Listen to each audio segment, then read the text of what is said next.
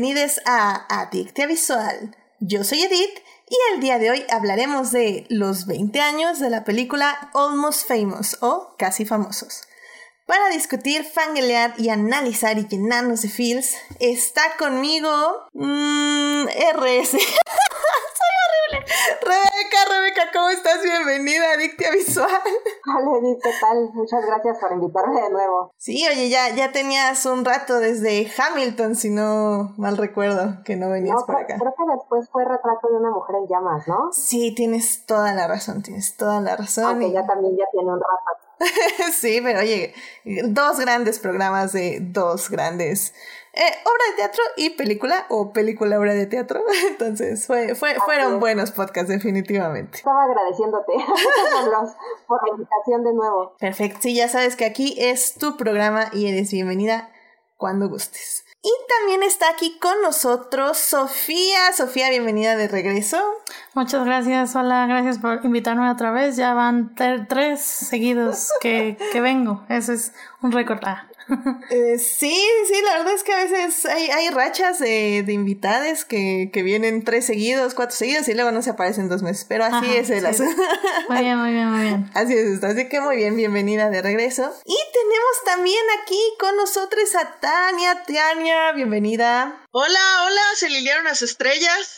Eso, caray. Hay que, hay que alinearlas más seguido. Sí, la verdad es que sí. Pero bueno, pues me alegra mucho que ya estés por acá y pues este, pues obviamente para hablar de esta gran película que cumple 20 años. Pero antes, como todos ustedes saben, tenemos que salvar lo que amamos.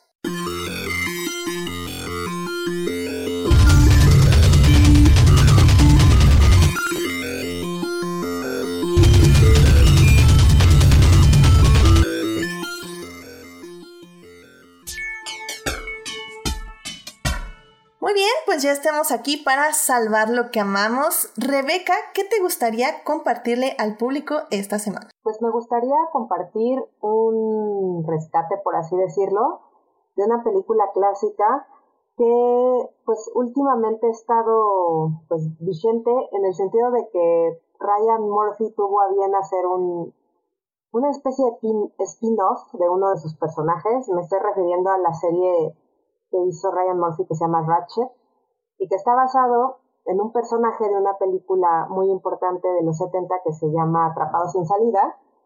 Y em, la enfermera Ratchet es pues la enfermera que le hace un poco la vida imposible al personaje de Jack Nicholson en, en un hospital psiquiátrico, ¿no? Y a partir de ahí, bueno, Ryan Murphy rescata este personaje y hace una serie que no tiene nada que ver con el personaje original. De hecho, yo la vi porque, pues, un poco por morbo, porque me gusta mucho Atrapado sin salida y porque también quería ver qué hacía Ryan Murphy a pesar de que su estilo no me gusta mucho.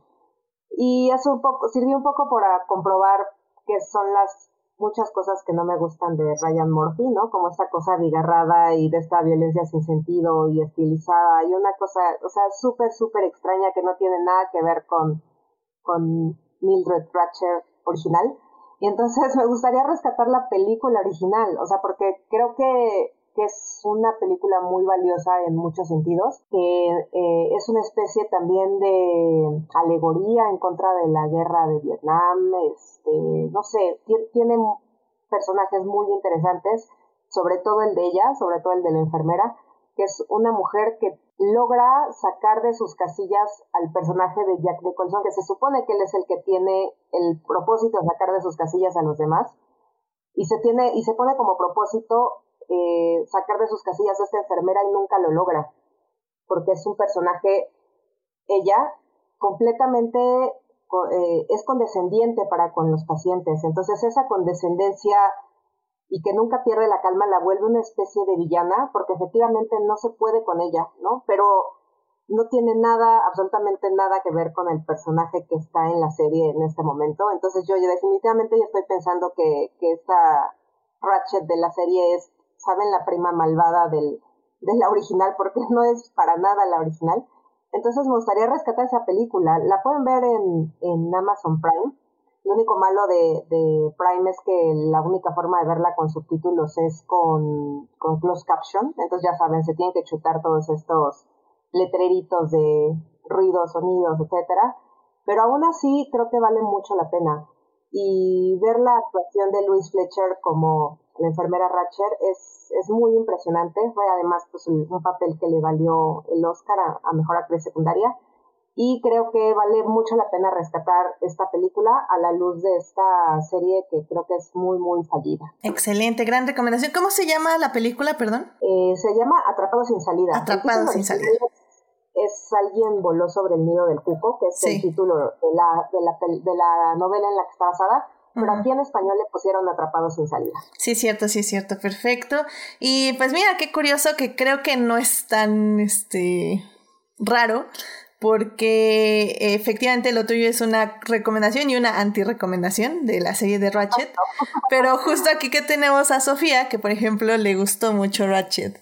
Y creo que es algo que hace Ryan Murphy. O sea, Ryan Murphy lo amas o lo odias y creo que es muy normal. Así que, querido público. Creo, que el objetivo es, es, justamente eso. O sea, es, es este, no sé, o sea, es, es tan personal, tan característico que efectivamente puede lograr que, lo ames o lo odies. Yo, no me, yo no lo odio, o sea, he visto algunas de sus series y no me molestan, pero esta en particular sí la sentí ya too much, así más excesiva. Pues ya ven, querido público, este, ustedes decidan Ratchet J. Your pero claro, obviamente creo que vale muchísimo la pena ver la película, que curiosamente nunca la he visto, así que me la voy a apuntar definitivamente. La he tenido en mi lista mil años y mira, Nunca la he visto, así que... Es súper, súper buena. Perfecto. O sea, ¿va para la pila de la vergüenza? Sí, oye, pero no, ya se va a quitar de la pila de la vergüenza y va a pasar a la pila de las películas que ya vi clásicas. Así que perfecto. Pues muchísimas gracias, Rebeca. Eh, Sofía, ¿a ti qué te gustaría compartir con el público? Sí, ahora que estamos hablando de nuestra queridísima actriz Kate Hudson, eh, les recomiendo mucho que escuchen su podcast que hace con su hermano Oliver Hudson.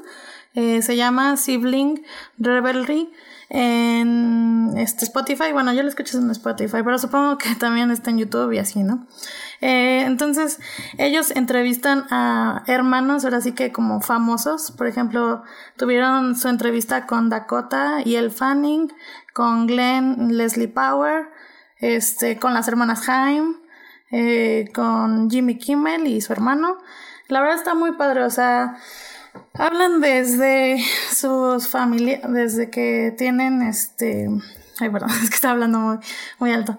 Desde que, o sea, desde su familia, como, como este, su hermano eh, está a ver, bueno, no, no, que, no que esté como mal de que con ella, con Kate, sino que a veces sí como que le envidia un poco de que tuvo esta, este primer papel con Almost Famous, este, yo no sé, con Dakota y el Fanning hablan mucho pues de que pues ellas son hermanas, pero pues no, no tienen como problemas, o sea, obviamente todos los hermanos tienen problemas, ¿no?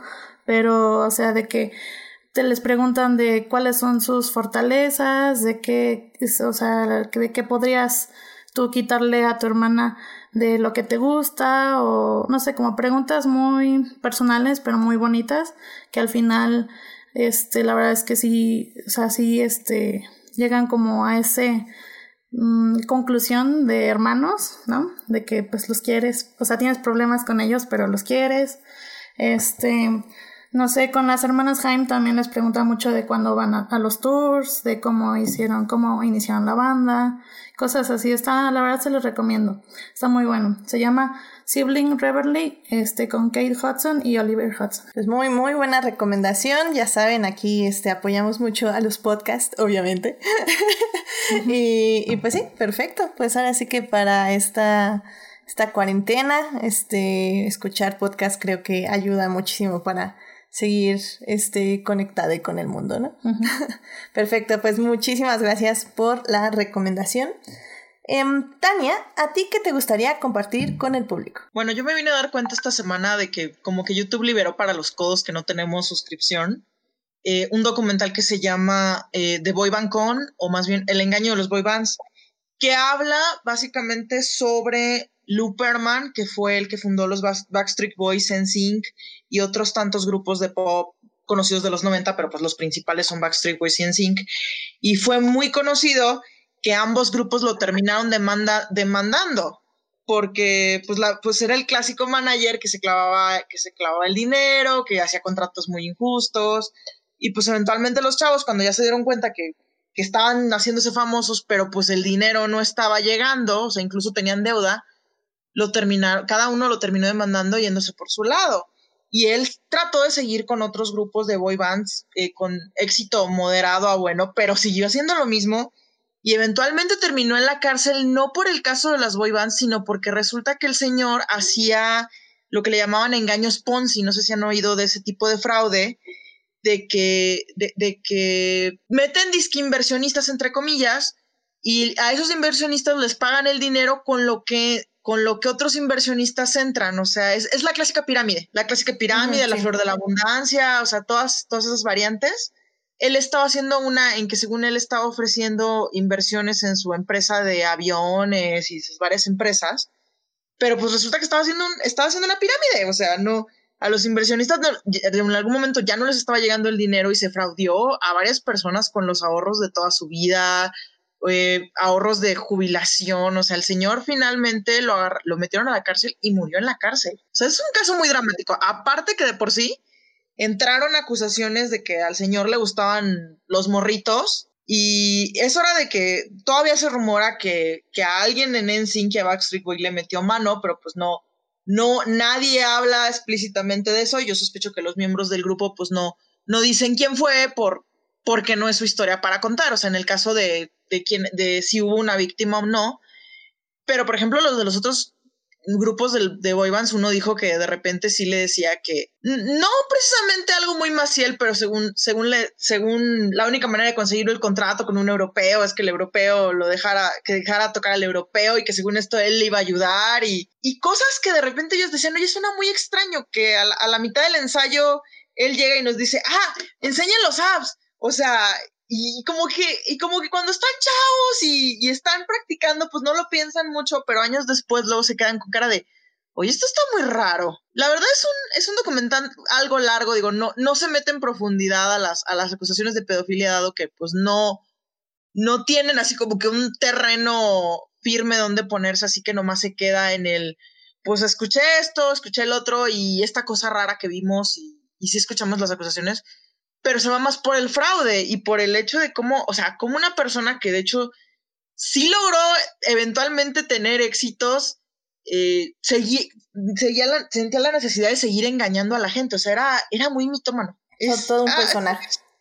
Sí, o sea, la verdad es un caso bastante fascinante y pues el, documental está de gratis en YouTube, así que, que de paso es producido por Lance Bass de NSYNC, que, que por si sale mucho en el documental sale él sale, salen también miembros de Bastard Boys, básicamente salen AJ, Kevin, eh, y de NSYNC sale Chris, y salen otros chavos de, otros, de otras boybands. No todos, digamos que no todos los miembros de las boybands salen, pero sí salen, sí salen varios, y sí salen, sí salen su buen tiempo, o sea, digo, creo que es una vista bastante fascinante, porque hasta llegan hasta los amigos de la infancia de Lu, los pocos que tenían, y ves cómo hay un patrón, o sea, que desde niño él como que quería agradarle a la gente y para agradarle a la gente se ponía a, decir, a mentir o a decir que, ah, no, es que yo conozco a fulano y a sutano. O sea, es algo muy, muy curioso y muy escabroso. Sí, creo que, ¿cómo, cómo se llama este documental, perdón?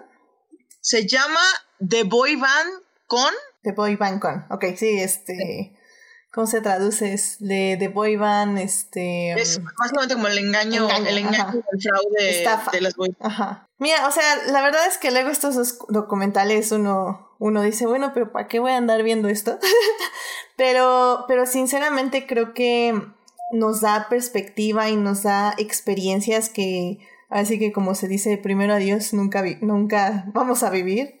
Y que, y eso, creo que también lo importante es que aprendemos a identificar patrones, identificamos este, actitudes y, y eso también nos vuelve, pues, pues eso, más precavides con, pues, con personas y con negocios y, y, pues te enseña, ¿no? Te da, como digo, te da experiencia de vida sin haberlo vivido, ¿no? Y creo que eso, eso es importante en cierta forma y pues sí, saber identificar los patrones, creo que también eso aparte que en, muchos círculos siempre, o sea, muchos, o sea, los, los, fraudeadores de pirámides son extremadamente comunes. Uno no es del tipo de cosas de, ay, bueno, probablemente nunca en mi vida voy a ver uno de esos. No, al contrario. O sea, siempre hay alguien vendiéndote una flor de la abundancia o hablándote desde la prepa que hace mucho que no te ve para hablarte de una gran oportunidad de negocios o de medicamentos que salvó su vida.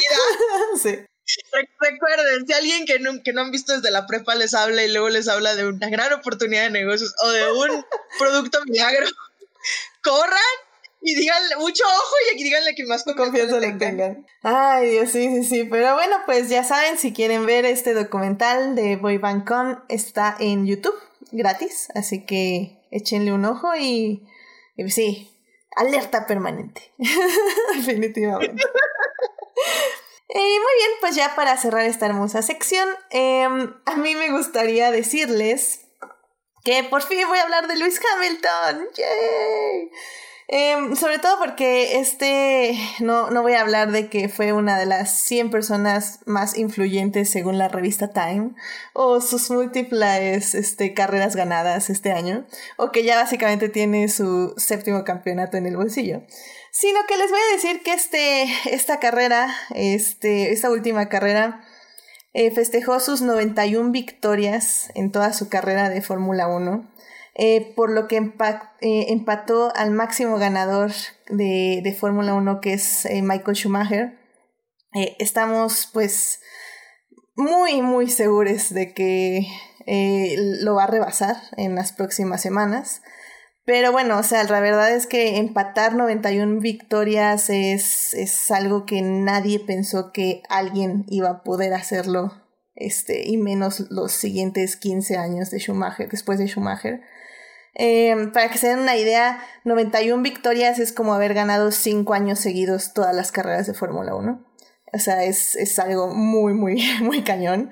Eh, así que Hamilton lo gana, eh, corre de las 261 carreras que corrió, ganó 91.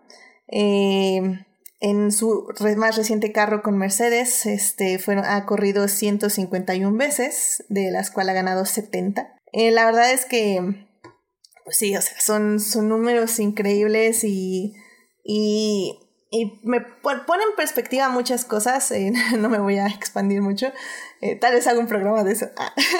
em, pero sí, es, es muy, obviamente las opiniones siempre hay división de que dicen que obviamente que se lo regalaron, que la suerte, etc., pero... Pero lo, lo, que siempre me ha interesado de todas estas eh, personas que dicen eso es que probablemente sean las mismas personas que decían lo mismo de Schumacher. Y y yo me acuerdo, o sea, yo cuando mi papá intentó que viera la Fórmula 1 eh, con Schumacher, yo decía, no, pues qué aburrido, ese tipo gana siempre. O sea, ¿para qué quiero ver la Fórmula 1 si siempre está ganando Schumacher? Y, y ahora que lo estoy viviendo con Hamilton, entiendo perfectamente a la gente que piensa así pero no, no comparto su troleo en el aspecto de que entiendo que no te guste porque no creciste viéndolo correr.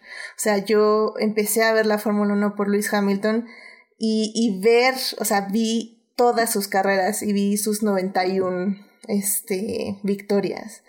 Entonces, ver esto, ver cómo creció como, persona y como piloto, ufa, no, ha sido increíble y fue así como, te amo Hamilton. Fue un gran momento el fin de semana, este, spamé Twitter obviamente y, y pues no, estoy, estoy muy feliz por Luis Hamilton, este, le mando un gran abrazo y una champaña, este, porque la verdad es que es una, es un, es un gran, gran, gran logro y, y pues ojalá que la gente se quite las envidias y el odio y, y pues vea que, que realmente estamos viendo historia y que dentro de unos años pues esto va a ser historia y, y se la pasaron quejándose. Así que eh, obviamente este, estamos les fans, que, que somos increíbles y y la apoyamos siempre por todo, así que, pues bueno, ojalá Hamilton no escuche a esa gente y, esté viendo todo el apoyo que le damos. Eh, y pues bueno, eso es todo. Hamilton. Team LH forever. ya, está bien, ya. Ok. Muy bien, pues con eso cerramos esta hermosa sección. Así que, ahora sí, podemos irnos a hablar de cine.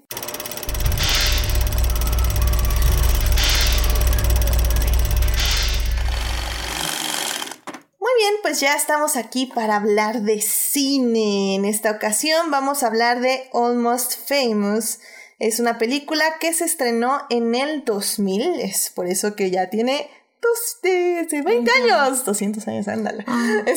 Ya tiene 20 años de haberse estrenado. El director es Cameron Crew y bueno, pues cuenta con las actuaciones de Kate Hudson, Billy Crudup, Patrick Fugit, soy de Chanel y bueno, hasta Jimmy Fallon sale, what the fuck.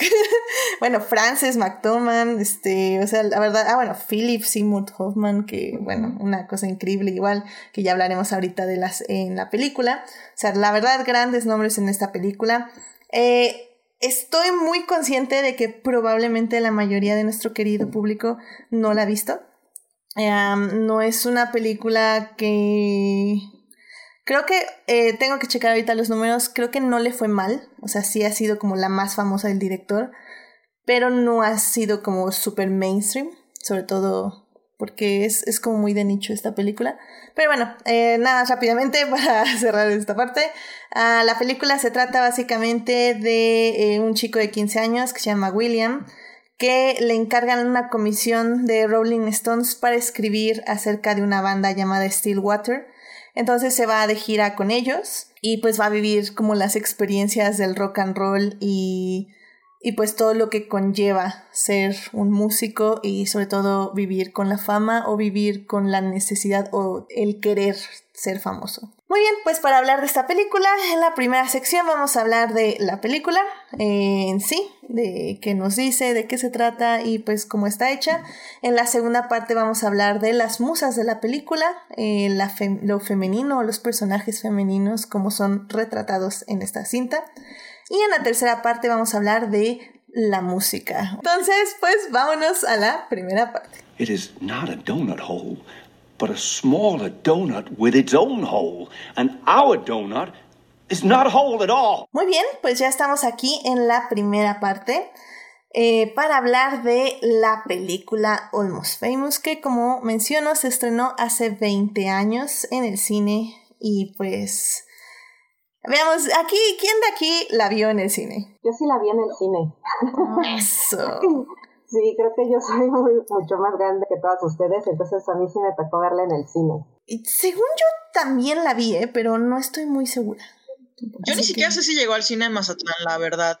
Yo, me enteré de esa película cuando empezaron, creo que, no sé si los premios MTV, que sí la llegaron, que de hecho sí la llegaron a sí, sí llegaron a, mencionarla. Yo creo que han de haber sido los, los, los Movie Awards, porque los Oscars, la verdad, yo no los veía en esa época. Y sí, creo que sí se llevó un Oscar, ¿no? Ah, Chihuahua, pero, pero sí, o sea, me enteré básicamente, yo creo que por unos premios en TV, creo que hasta Kate Hudson ha de haber salido en esos premios, digo, la memoria ya me falla, pero pues ni siquiera, la verdad es que ni siquiera sé si llegó a Mazatlán, probablemente sí ha de haber llegado, pero ha de haber llegado así como dos días, yo creo, al cine. ah, mira, sí ganó Oscar por, eh, por guion, por guion. Sí, el, mismo año que estaba Gladiador, o sea, estaba Difícil. Y la nominaron por eh, a Kate Hudson, Hudson como mejor actriz de reparto y a Frances McDormand también como mejor actriz de reparto y mejor edición también. Estuvo nominada, aunque bueno, pues no ganó. Y es que, o sea, definitivamente creo que, eh, como digo, no recuerdo si la vi en el cine, pero creo que es una película que, al menos para mí, ha estado como muy presente durante mucho tiempo, o sea, yo creo que sí la he visto varias veces, o sea, unas seis, siete veces. Y creo que es porque sí está hecha... Ah, ya. Por eso, querido público, anoten las cosas que, de las que van a hablar. Ya me acuerdo de que iba a tratar la tercera parte, pero bueno, ahorita vamos por allá. Este, justamente de, de cómo romantiza la película eh, la vida de glamour del rock and roll. Eh, pero sobre todo creo que, no sé, a ti, Rebecas, eh, a mí lo que me llamó más la atención, obviamente, es que es una, una coming of age story, que es este, vamos a ver básicamente el crecimiento y maduración emocional del personaje principal, que es William, este chico de 15 años, ¿no? Así es, y que es, es como bien bonito ya cuando te enteras que es una especie de historia autobiográfica, ¿no? Del propio Cameron Crowe, que pues él, él, fue este reportero adolescente que, bueno, que desde muy joven empezó a escribir sobre bandas en, en Rolling Stone y que pues es un, o sea, el tipo es un melómano total, es un fanático del rock, entonces creo que eso se ve muy reflejado en la película. O sea, lo que me gusta es que el personaje William, o sea, es alguien que ama la música, ¿no? Que ama el rock y creo que es, o sea, se nota que es el mismo Cameron Crowe, porque creo que toda la película exuda ese amor por, por la música y por las bandas y por todo esto que está alrededor. Y eso me gusta mucho, o sea, que se nota, se, se siente auténtica en ese sentido. Sí, completamente de acuerdo. Y es que justo estaba viendo, hubo una reunión de Rolling Stone. Eh, hicieron la reunión con el director, el actor principal, eh, Kate, Hudson. y el líder de la banda de rock and roll, Stillwater. Eh, y, y a mí me sorprendió mucho que esta película fue hecha muy caóticamente.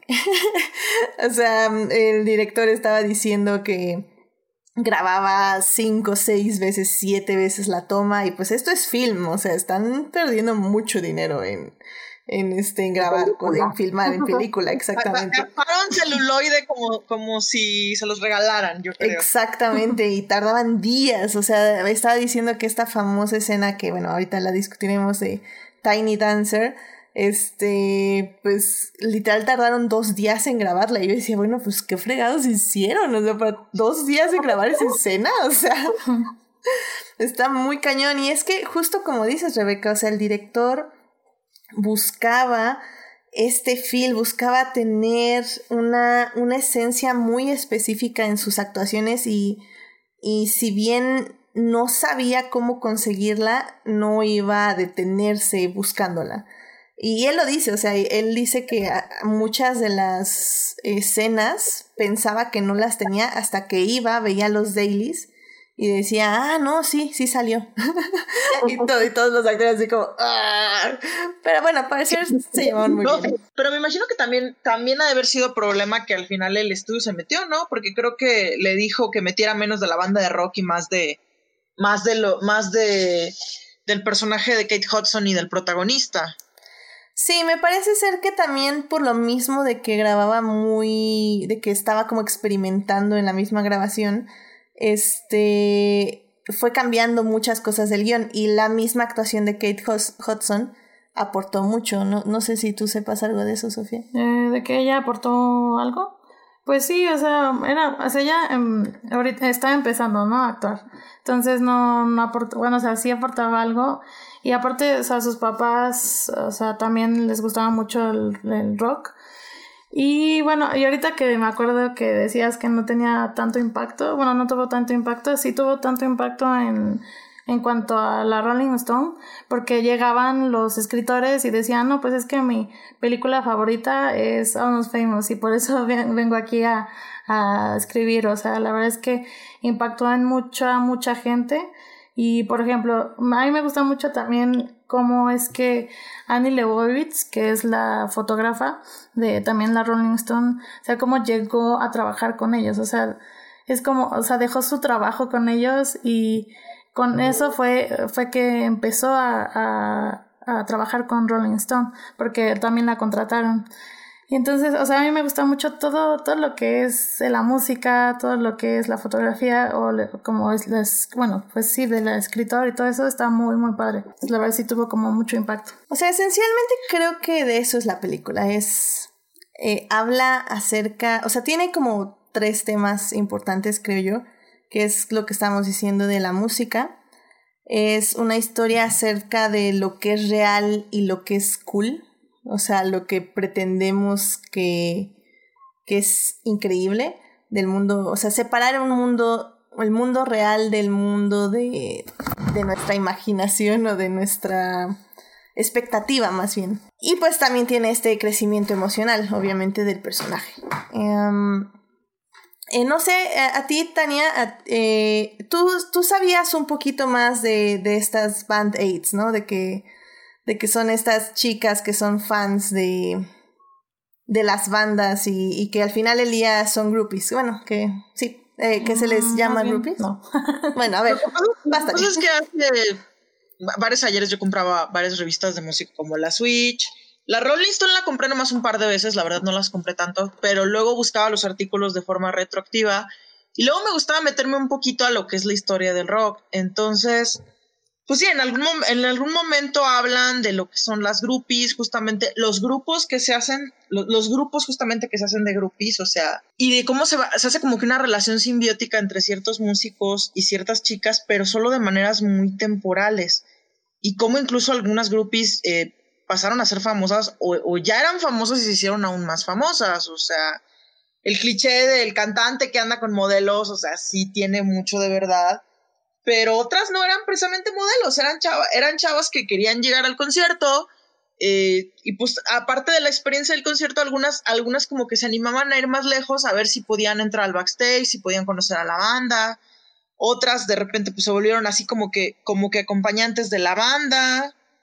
Y, y muchas incluso nomás se quedaban un par de años y luego se iban. O sea, no era así como que una carrera larga el asunto, pero sí sé que a, la hora de la hora sí terminan como que formando algo, aparte de lo que es la historia de la música y parte justamente de lo que era la cultura de la época en, cuestión de los rockeros. Claro, y lo que a mí me gusta mucho de la película es cómo le muestra a nuestro, a nuestro protagonista como estos dos lados de la música, ¿no? Porque al final del día él entra o él... Sí, él entra a este mundo a través de Penny Lane, que es esta groupie que, bueno, dice que no es band que dice que no es groupie, este, que, que, es una, que al final del día, como, como mencionaba, va a funcionar como una musa.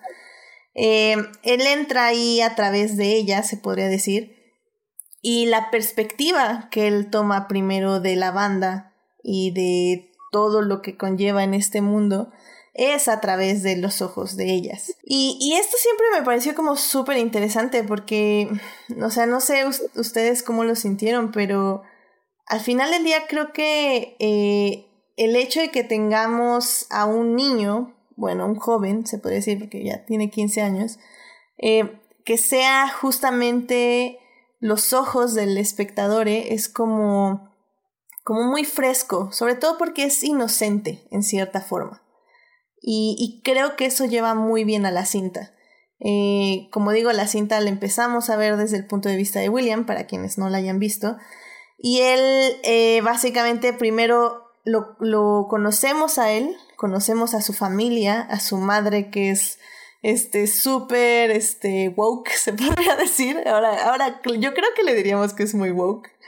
Este, porque bueno, es, es vegetariana, eh, adelantó a su hijo dos años en escuela porque no quería... Capitalista. A me acordó la mamá de Clarissa. No sé si alguna vez vieron Clarissa y lo explica todo. Sí. Sí la vi, pero no me acuerdo. No me acuerdo de la mamá. La, la mamá básicamente les daba comida macrobiótica. Eh, tal vez no era, no era tan de no, no puedes ver la televisión, pero, pero sí era un poco ese, ese, esa aura de que, de que como que quería básicamente eh, criar a sus hijos de una, con una riqueza cultural más grande que lo que había, digamos, en el mainstream. O sea, la mamá es como una especie como de hipster. en, en, un, en, unos, en unos, digamos, 60, 70, pues muy agitados, donde pues la verdad es que el mundo está cambiando. O sea, el verano del amor llegó y vino y murió básicamente dramáticamente con los asesinatos de Manson eh, llegó, llegó básicamente lo que es la, el movimiento de liberación femenina, o sea, el mundo cambió un montón rapidísimo y pues ella, ella como que a la vez está tratando como de, de proteger un poco a sus hijos y tenerlos como que mejor preparados de lo que ella siente que el mundo los, los prepararía por sí solos. Aunque como que a veces cae un poquito en el, obviamente en la sobreprotección, que se le, como que se le termina bajando cuando la hermana finalmente se harta y se va, o sea, porque para cuando ya el hijo es así como que no, pues sabes que me voy a ir a tal lado, pues ya no le dice, no, no puedes oír el rock, no, no puedes ir a tal concierto, sino como que le quiere decir, no, es que no, no vayas a tomar drogas, es que no vayas a hacer esto. ¿Cuántos drugs? Pero ya, no, pero ya no se pone enfrente de la puerta casi casi para que no se vaya. Sí, básicamente, o sea, eh, la hermana, que es interpretada por Zoe de Chanel, este... En, en la génesis de su flequillo famoso. Oye, sí, alguien sabe, eh, vi que me hiciste esa pregunta, pero ¿alguien sabe si ya tenía su fleco antes de esta película? quién sabe, ¿verdad? Ella había, ella había salido en, en un video de The Offsprings, el de Issues, y no tenía el flequillo, tenía un, un peinado completamente distinto. Mm. No sé si antes de eso ya tenía flequillo, pero que probablemente eso es así como que, co- como, que ahí comenzó. Probablemente. Distinta, ¿no? O sea, la primera vez que sale en la película, como que cuesta trabajo reconocerla. Sí, porque Sí. el flequillo no, no ha tomado su forma final, la verdad. Está, está en la primera digievolución. Ajá. Sí, y, y bueno, pues esta justamente es como estaba diciendo Tania, pues este, soy de Chanel, que es la hermana mayor, sí se termina yendo de la casa porque su madre no la deja escuchar música, no la deja salir con chicos, pues no, las, no les deja celebrar Navidad en Navidad, sino que la celebran en junio cuando no está comercializada. Y, y pues se termina hartando y a los 18 años pues se va. Y, y pues Pero sí. yo también, yo también hubiera corrido si me hubieran prohibido el tocino y la harina. O sea, el tocino, la harina y el rock and roll. Es así como que no, ya, demasiado. Sobre todo porque, o sea, si, la, si no la conoces desde chique, o sea, y es como, ok, va. O sea, nunca conocí la harina, entonces puedo no comer harina. Pero si ya la conocías y luego te la quitan, y, o sea, es como, o sea, fue eh, la misma madre y la misma hermana lo dicen, o sea, ha sido como una progresión tú. Eh, no le voy a decir, es que iba a decir obsesión, pero no es este, pues que quieres ser, o sea, como es... Ansiedad. Sí, sí, podría decirse ansiedad, pero... Y, y creo que era una... eh, era muy fácil como usar todo este recurso para la comedia. Y realmente no lo es. O sea, creo que eh, uno de los mejores personajes de la película es justamente la madre. O sea, que sale eh, como muy poco, pero los momentos que sale son como muy, muy este, puntuales.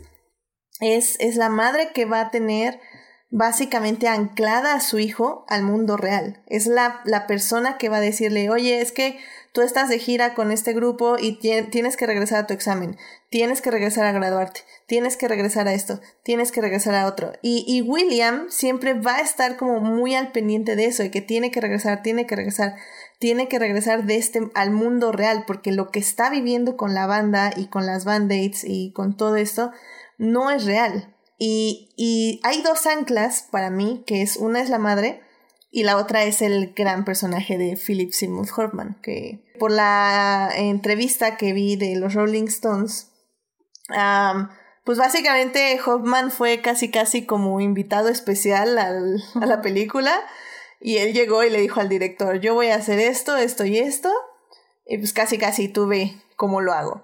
Y agarró el guion y dice el director que lo transformó, que las líneas las cambió, eh, las cambió en entonación, no en, en forma, sino en entonación y en, y en forma en que las entregaba, y que eso, eso le agregó muchísimo a la película, y no sé si, si tú, Rebeca, estás de acuerdo con, con esta apreciación de, del personaje de Philip Seymour Hoffman. Sí, y además es bien interesante porque creo que es el único personaje que sí está basado enteramente en alguien real, ¿no? O sea, Eh, no, hay otro. Pero hay, sí, o sea, eh, a- hay- que otro. como El, que- el, el editor de Rolling Stone también existió. Ok, Bueno, todavía vive. sí, sí, o sea que, que sí son personajes de, de que además quienes sí utilizó el nombre, ¿no? Sus nombres reales, o sea, no, no es de que, por ejemplo, como, como el personaje de William, que pues al final ya sabemos que es Cameron Crowe, pero él no se pone, no, no le puso su propio nombre al personaje, pero a los editores de la revista sí, ¿no? Y Lester Banks pues es, es un personaje pues real que sí existió, etcétera, pero es bien interesante cómo, cómo Philip Seymour Hoffman se apropia de él.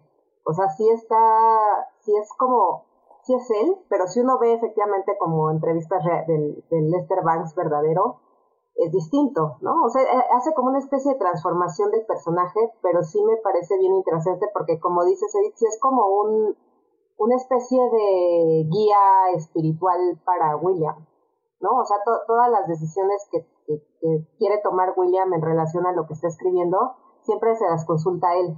Entonces es como, como una especie de guía, ángel de la guarda, este, no sé, como, como muy importante en su vida. Yo, yo diría que es, es, es un muso, es un muso masculino, porque, o sea, es a la vez un, a la, a la vez también es una persona que produce, porque pues él produce sus propios artículos, pero es también a la vez una fuente de inspiración para el chavo, o sea, el, protagonista va y lo busca porque hasta cierto punto quiere ser un poco como él, o sea, quiere también, también ser un crítico de música y escribir sobre música, o sea, y, y él justamente lo inspira y le ayuda a que sus ideas se como que aterricen mejor. Sí, efectivamente, creo que no, no lo había pensado de esa forma, pero sí tienen toda la razón. O sea, es, es un muso, sí, sí, definitivamente. Y es, es también quien le abre camino al protagonista y que le presenta esta oportunidad de... O sea, él no se la presenta, pero bueno, dándole acceso a la revista de él, es como Rolling Stones llega, ve, ve los artículos que ha escrito William y, y está este momento súper chistoso de la película donde le hablan de Rolling Stone y, y justo cuando le preguntan casi casi cuántos años tienes, quién eres y así, este, su mamá le, le lo interrumpe en el teléfono y, y, ellos piensan que es su esposa y dicen, ah, ok, bueno, este, se ve que estás ocupado, así que luego hablamos, pero nos escribes ese artículo de mil palabras y, y toma todo el dinero para tus viáticos. bueno, literalmente les hizo un catfish, literal. Tal cual. Y, y pues no, no, es, digamos, como, como otras comedias que es completamente un engaño, pero digamos que ciertos detalles pues sí están así como que muy limados para que no se note que, que, está muy verde el chamaco. Exacto, exacto. O sea, literalmente lo contratan por su escritura, por, por lo que ellos leen eh, que él escribe. O sea, no saben que tiene 15 años, no saben que vive con su mamá, no saben que pues básicamente nunca ha salido de su pueblo, no, no saben nada de él y, y pues lo embarcan literalmente a esta aventura que es irse de, de, de gira con unas personas que admira y que venera en cierta forma porque él venera la música. Y, y, estas personas, esta banda de Stillwater, pues va, va a verlos y va a seguirlos. Pero bueno, vamos a tener esta muy buena transición, creo yo, de cómo, cómo se transforman ante tus ojos unas personas que veneras mucho eh, en personas humanas, ¿no? Que, que cometen errores y tienen este más bien son personas normales. Sí, o sea que como todos, virtudes y defectos. Que siempre es, es muy interesante en un coming of age, ¿no? De una historia. Ah, creo que lo que me parece interesante es que con todo y que el chamaco está joven y pues sí es un poco inocente, no es alguien que llega completamente de la nada, de que jamás en su vida había escuchado del rock hasta ese momento. O sea, no, o sea, él llega, él llega preparado, él hizo su tarea, él sabe que, sabe quién, cuál, quién es el grupo que se está presentando, sabe quiénes son los abridores, tiene una opinión sobre los abridores y eso aparte de las groupies es lo que le abre las puertas. O sea, no, no es nomás así como que una historia del, del mágicamente me di cuenta que este era mi lugar claro, claro. Sí, que eso, eso sí, sí es cierto, porque creo que luego con, con las películas eh, de fantasía, no que esta lo sea de fantasía, pero, pero tenemos como esta tendencia, o tuvimos una tendencia por una década más o menos, de, eh, de la persona elegida, ¿no? Que que podía no saber absolutamente nada, pero aprendía rápido a pelear con gente y a dar manotazos. Y, y en, este no es el caso, o sea, es un, es un personaje que, eh, que investiga, que busca, que persigue y que sí se le presenta una oportunidad que a muy pocas personas se le presentaría, pero que está equipado en cierta forma para atenderla.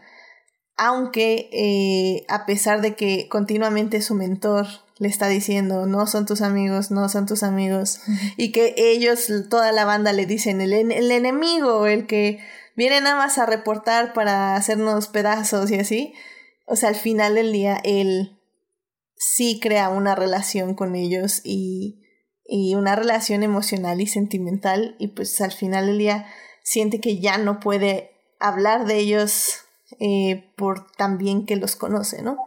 Y tan, por lo que lo decepcionaron y por lo que lo alegraron y...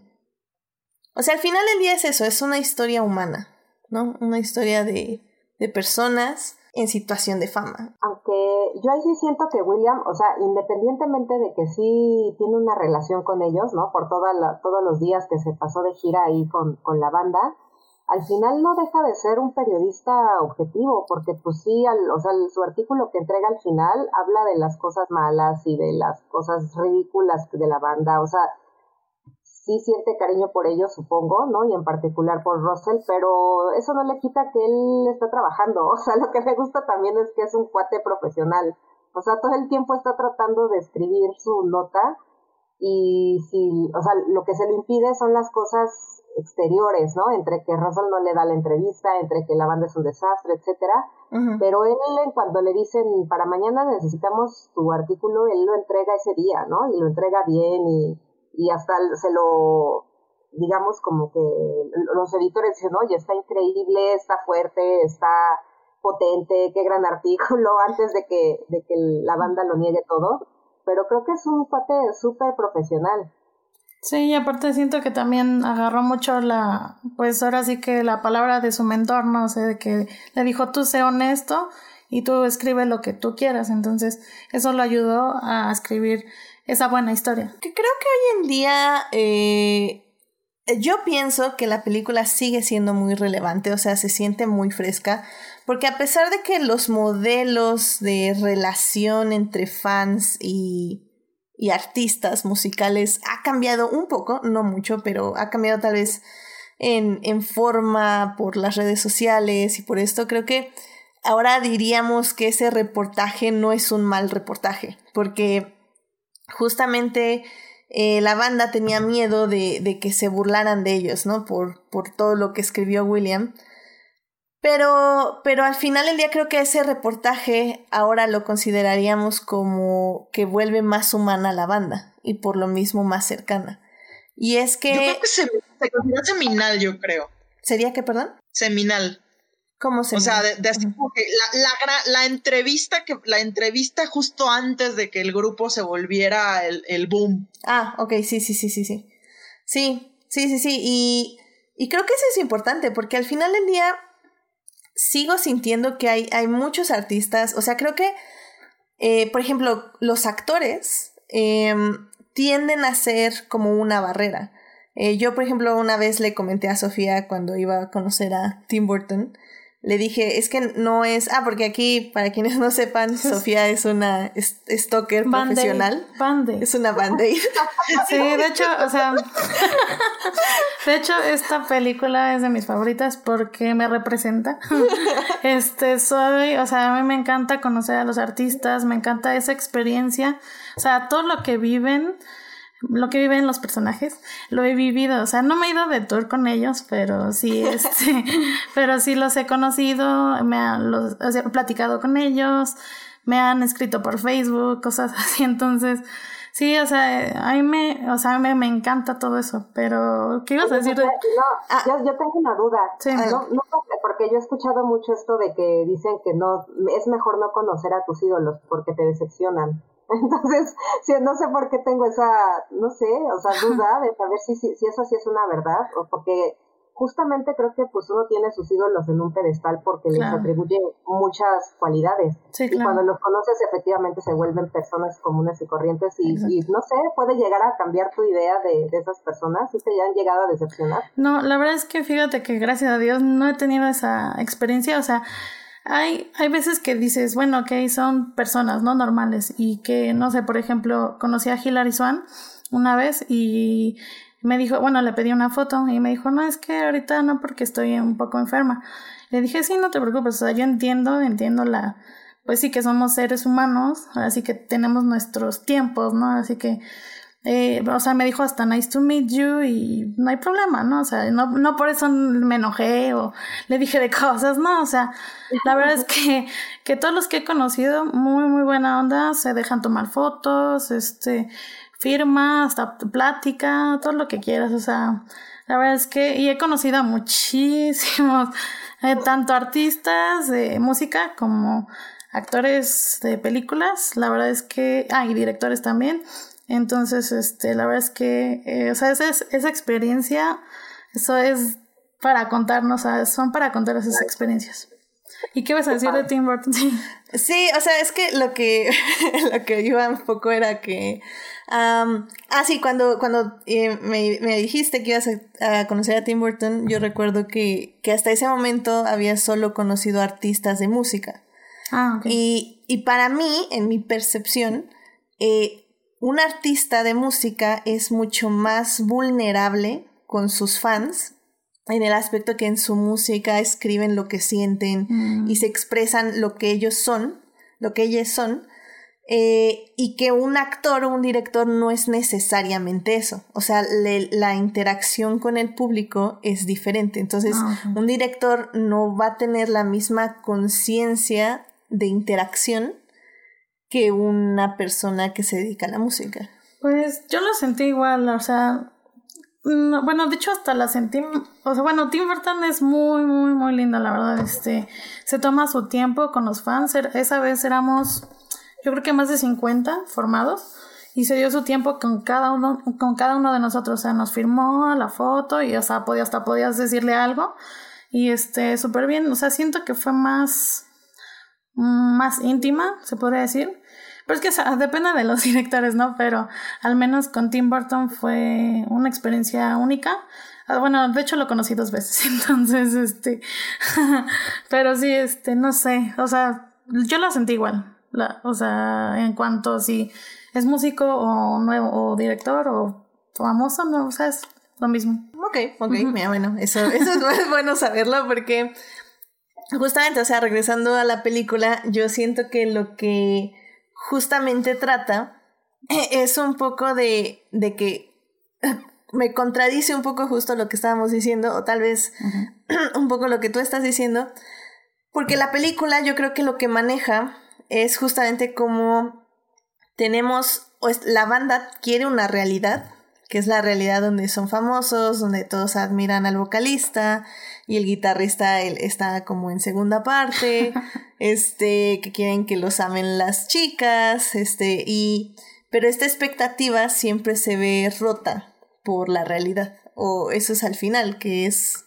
que muestran que no, eh, que bueno, eh, se dormían con las esposas, que se odiaban, eh, y que al final del día son, son como, pues, pues sí, o sea, es, es normal, pero creo que en, en una banda, eh, por la fama y por el cansancio y por el tour y todo eso, siempre se amplifica, que al final del día es lo que crea la música. Y creo que eso es un poco de lo que el director nos quiere decir, ¿no? Que, que son todas estas experiencias y todas estas expectativas y toda esta burbuja de realidad, de, de irrealidad, de fantasía, lo que al final del día convierte la música en realidad.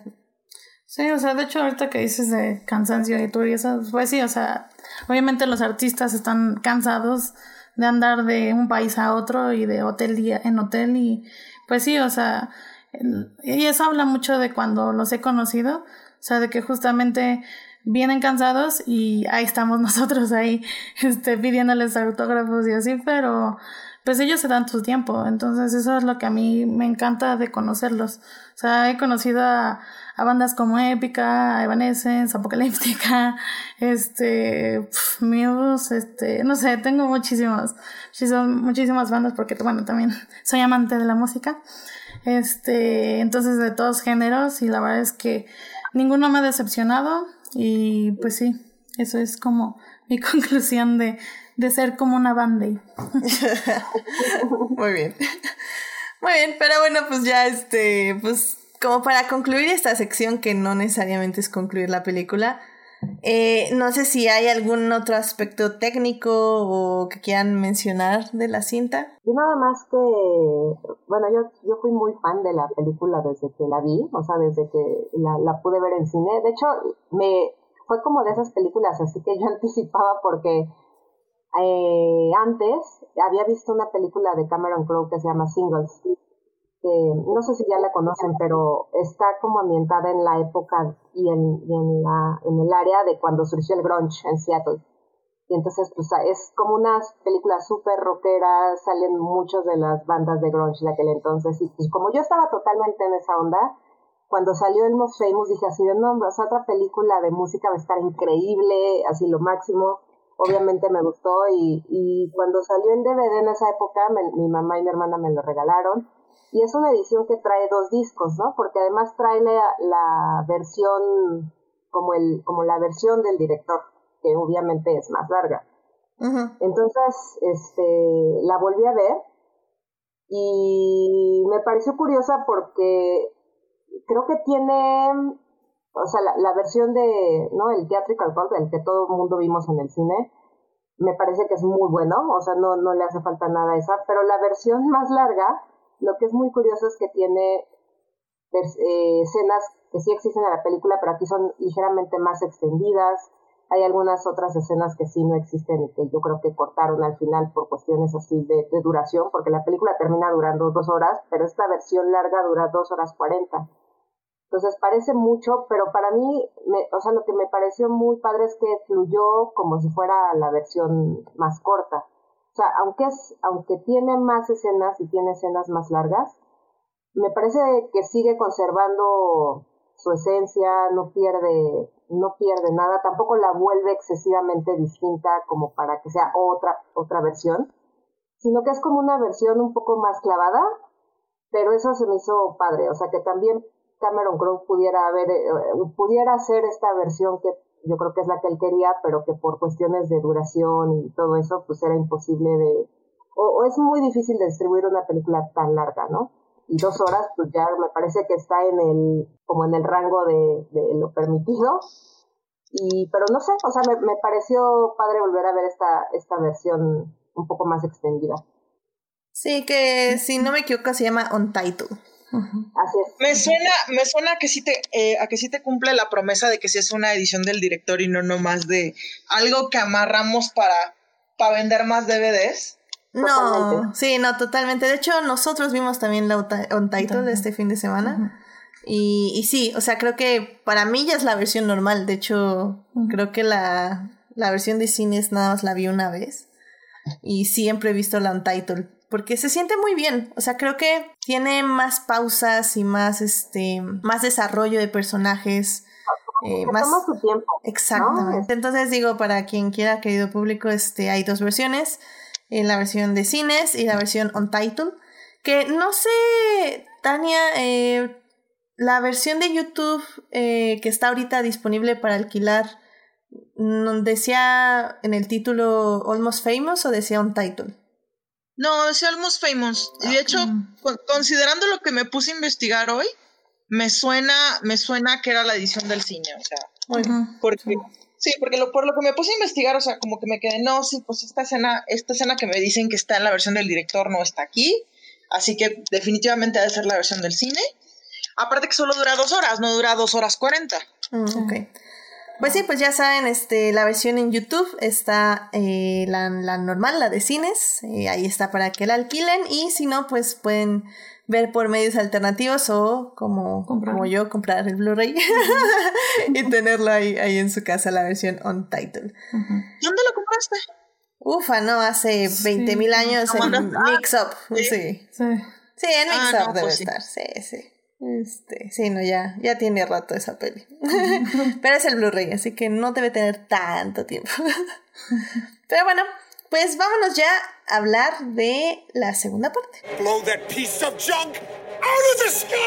Ya estamos aquí para la segunda parte de este lindo podcast para hablar, eh, está, bueno, estamos hablando de los 20 años de la película de Casi Famosos o Almost Famous. En esta segunda parte hay algo que a mí me llamó mucho la atención y que hubo como una medio controversia en las redes justo cuando empezaron estas celebraciones de 20 años, que es acerca del papel eh, de los personajes femeninos en esta cinta. Queremos ver el papel que tienen las groupies o las fans, porque eh, vamos a repropiarnos del nombre groupies, las fans en la película. Eh, Tania, ¿tú tenías algo que decir al respecto? Sí, pues bueno, mira, también tenemos que ubicarnos en el hecho de que la película está hecha en el 72 y en una época del rock muy particular que digamos que no ha terminado de cambiar completamente, pero uno no puede, o sea, es, inevitable recalcar que las groupies se hacen un nicho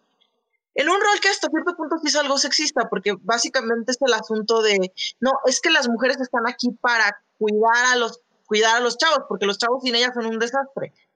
Y, y es algo que, se que básicamente se asume y que incluso se llegó a, se llegó a hablar en, en cuestiones de artículos de, de rockeros y groupies y rockeros y sus novias y rockeros y sus esposas. O sea, incluso se esperaba que las cantantes femeninas, por ejemplo, como María en Facebook, que de repente luego iban de gira con ellos, también, también los cuidaran y también fueran entre sus niñeras, sus madres, sus amantes. O sea, es algo que no se puede, que no se puede evitar recalcar porque sí ocurría, sí se esperaba de ellas y hasta cierto punto ellas renegociaron justamente esa posición de cuidado para poder tener, digamos, la, la, aventura de sus vidas, o sea, porque pues esa era la intención, o sea, era, pues lo que ellas también querían era como que ver las otras ciudades, ir a los otros conciertos, ir a la experiencia, y dado que, pues, o sea, ellas no tocaban instrumentos, no cantaban y probablemente si hubieran contado instrumentos y cantado hubiera sido muy difícil meterse, era como que su manera de ser parte de ese mundo, aunque sea temporalmente. Sí, exactamente. Y creo que, ah, creo que la película, a mí no me parece que las retrate mal. Eh, creo que, bueno... No, es muy simpática con ellas, la verdad. O sea, no, no, no se pone, ah, estas malditas groupies arruinaron el rock, no, para nada, o sea. No, de hecho creo que sí eh, las ponen un pedestal eh, de fantasía, en el aspecto de fantasía eh, me refiero más como a un pedestal donde sí son las musas y sí son las mujeres que están moviendo las emociones y, y la vida de estos músicos pero tampoco la película es ingenua. Eh, creo que sí tiene este momento muy feo donde pues básicamente las apuestan y las cambian por una, un paquete de cerveza. Y, y sí te dice, o sea, sí, estos hombres sí las aprecian y sí las respetan, pero en, el contexto de que mientras están con ellos, porque cuando ya están con otros hombres y ya están con otras, este, ya tienen que mostrar que realmente no, no para ellos, ellas no significan mucho y que pueden, pueden regalarlas y que son intercambiables, cuando realmente no lo son y ellos saben que no lo son, pero eh, creo que le llamarían como el pacto patriarcal, ¿no? de, bueno, pues si, si tú piensas que no valen, yo te voy a decir que no valen, aunque sí valgan para mí, ¿no? Y, y pues es triste, pero creo que sí la peli lo, lo retrata bien. Y, y para mí pues, son mujeres que, que, que pues hasta siento que es como muy revolucionario en el aspecto de que es algo que ya no, no vemos tan comúnmente en el cine, que son mujeres muy seguras de su sexualidad, de su cuerpo, de qué significa para ellas estar ahí, o sea, que ellas quieren estar ahí porque saben lo que aportan y, y saben lo que quieren. Y eso a mí me parece como súper fresco. No sé cómo tú lo veas, Rebeca. Sí, yo creo que la película, como dices, no es ingenua y las muestra como son, digamos, o sea, yo, yo veo como a chicas que son, que sirven de compañía para los músicos, para todo, ¿no? O sea, desde estar en la fiesta, desde pues, tener sexo con ellos, este, eso, o sea, como son las chicas que acompañan a la banda. Pero, de hecho, se está planchando en algún momento. Exacto, sí, y, es muy curioso, por ejemplo, cuando, cuando inician que esta Penny Lane dice algo así como, yo ya me voy a retirar, ¿no? O sea, como si fuera una carrera. O sea, ya saben que también es, es una cosa como de unos años. Y creo que es una relación win-win, digamos, en el sentido de que pues ellas son chavas que, no sé, o sea, son entre recién salidas de la adolescencia y veintipocos años, que realmente lo que quieres yo creo que es tener una aventura de ese tipo. O sea, si admiras mucho una banda, lo que quieres es estar con ellos y ellos quieren estar contigo, pues es como una relación en donde los dos reciben algo pero sí es muy, muy gacho esta escena que describes de cuando están jugando póker y básicamente el manager creo que es el que dice, ah, pues sí, yo he puesto tal, ¿no? Y, o sea, como si fueran mercancía. Y creo que eso sí, eso también me parece muy real, o sea, sí creo que sea, que haya sido una escena verdadera en donde, pues estos hombres creían que estas chicas eran también parte de, su, de sus propiedades, así que podían intercambiar. Porque además también creo que hacia el final hay una, una de las chicas que dice, bueno, yo ya me voy con, con Deep Purple, creo, así a Londres, ahí se ven, o sea, sí es un poco... Eh, o sea, Ese es Ana Paquin. sí. Si tengo, si tengo esta oportunidad, ya me voy a ir para acá, ¿no? O sea, es, es aprovechar esa, esa posibilidad de estar con una banda, irte de viaje y pasártela bien. O sea, y creo que Cameron Crowe también las retrata con mucho cariño. O sea, no, ni las critica, ni las juzga, ni nada, sino dice, estas chicas pues también forman parte de esto, de todo este ambiente del rock and roll. Y creo que por eso yo no, no, digo, no, no estuve muy al pendiente tampoco de la controversia, comillas, comillas. Pero, pero sí, o sea, al final del día yo creo que sí, eh, sí defendería a Cameron Crowe con su, su retrato. Probablemente el, único momento que sí digo así como, oh, eh, maybe not, es este, es el momento en que William besa a Penny Lane mientras ella está pues casi desmayada y drogada. Eh, Además voy a hacer lo que muchos hombres hicieron antes y yo, no, William, no. No, eres una buena persona. que, que también habla un poco de la corrupción, ¿no? Creo yo. Digo, así como que es el tipo de cosas de, ay, bueno, no, eh, o sea, llega un punto donde, ay, bueno, por lo menos nomás un beso y ya digo. Sí, bueno, mundo cruel y horrible, claro. No es su mejor decisión. ¿Eh? Sí, a mí también me hizo mucho, mucho ruido. Igual ya es porque le estoy viendo con otros ojos. Claro. Pero justo esta parte donde está pues él con las chicas y las chicas, ok, vamos a quitarle la virginidad. Ah, también, también, sí, sí. sí. es un niño y el morro tiene 15 y las chavas tienen como 20, tiene 15 ¿no? años, ¿no? Y estas chicas son más grandes, pero lo que me llama la atención es esta cuestión que además estuve platicando con, con algunas personas a partir de, de esta película de Cuties, ¿no? Claro. Porque me decían, claro, o sea, es que todo mundo se escandaliza cuando, cuando a una niña la sexualizan, ¿no? En, como en el caso de, la otra película. Sí es muy escandaloso ver que hay niñas que dicen así, pues yo ya quiero perrear y así, ¿no? Y, y mete, o sea, meten cuestiones que tienen que ver con la sexualización como ellas, de, de sus cuerpos, etcétera. Pero cuando es un hombre, es así de, ay, mira qué padre, el morrito ya tiene 15 años y ya se acostó con alguien. O sea, es, oye, esperen, también estamos hablando de un menor de edad. ¿Por qué a él sí le celebran, o sea, por qué a los hombres sí le celebran que su sexualidad despierte mientras más chicos mejor, ¿no? O sea, es, es como una cosa que ahora me brincó muchísimo ahora que la volví a ver. Sí, creo que yo también lo iba a mencionar porque sí, sí, me, me sacó un poquito de onda igual. Creo que también por eso la, la mamá no deja de ser, no deja de ser, digamos, eh, un personaje con el que empatizas, porque a la hora, a la hora está preocupada por su... No, o sea, no es que, ay, no, es mi... tiene 15 años el niño. O sea, la mamá nos recuerda que estamos viendo a un niño, o sea, eso, eso es importante. y, la, y lo cuida como a alguien de 15 años, o sea, no es que la mamá sea una neurótica, ¿sí? O sea, es que la, lo deja ir y todo, pero, ella, nunca pierde de, ella nunca pierde de vista que es alguien de 15 años. Sí, justamente, y aparte también estaba mucho el apogeo de las drogas y pues era fácil que, que pues se metiera en eso, ¿no? Pero pues, obviamente no lo hizo, pero pues sí, sí era preocupante. Sí, creo que tiene estas, estas cosas sobre consentimiento, eh, bueno, esas dos cosas en específico sobre consentimiento. Que fueron un serio problema en los 70, o sea, hay chorro mil historias desde las Runaways que dicen que, que fulana dijo que le metieron mano, que sutana dijo que también.